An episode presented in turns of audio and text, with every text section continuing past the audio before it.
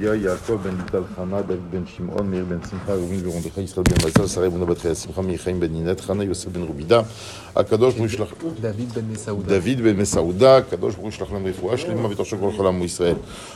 ben nous sommes le 11e jour du Homer. La valeur prédominante aujourd'hui est Netzach Shebak Vura. Netzach est un terme euh, extrêmement passionnant puisqu'il renferme en lui deux définitions. Netzach, c'est d'abord Milachon Nitzachon, qui fait référence à une victoire, prendre le dessus. Donc cela sous-entend qu'il y a une confrontation et que la personne tient absolument à finir par une victoire. Ça, c'est Netzach. À part ça, il y a la Nitzriut, ce qu'on appelle en, en bon français la constance, la régularité. Si, on va dire, le mot Netzach veut dire ces deux choses en même temps, hein, c'est que obligatoirement elles ont profondément un lien l'une avec l'autre, l'une dépend de l'autre. C'est parce que justement on est constant qu'on arrive à gagner. Mais quelqu'un qui n'est pas constant ne peut rien gagner. Et cela est valable non seulement dans, le, dans la dimension matérielle que dans la dimension spirituelle. C'est aussi c'est la constance qui amène l'homme à gagner, à gagner, à gagner du terrain quant à ses midotes. Et donc aujourd'hui nous sommes donc dans la semaine de la Gvura et dans la variante de Netzach.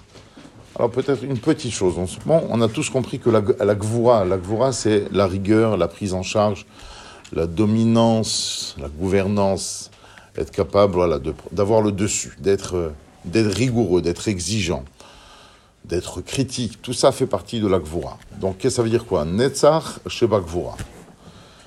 Euh, on va dire que la, rigueur, l'exigence que l'on applique vis-à-vis de soi se doit d'être constante. D'accord? On ne doit pas avoir des crises de, rigueur comme ça qui seraient, on va dire, trop éloignées l'une de l'autre, qui, en fin de compte, n'aboutiraient à aucune construction, à, aucune évolution de nous-mêmes.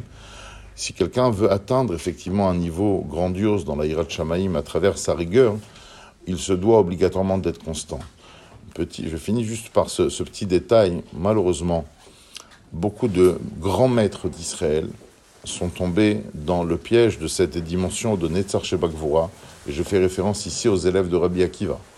Les élèves de Rabbi Akiva qui sont morts pendant cette, pendant cette période, Chachamim nous disent, parce qu'ils ne se sont pas comportés respectueusement les uns vis-à-vis des autres, c'est parce que justement, peut-être, ils déformaient la définition de Netzar Shebakvura. Je m'explique.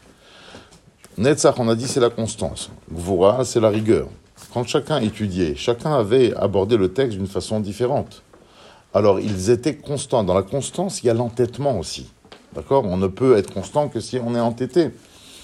Mais ils tenaient absolument à dire que eux avaient raison. Chacun, chaque compagnon d'études dit non, c'est moi j'ai raison. Et au nom d'Hachem, les Mana Torah, je vais.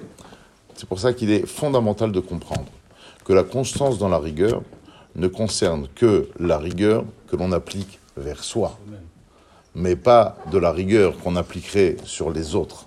Sur ça, au contraire, c'est tiffer, et sur ça, il y a besoin de s'adapter aux autres.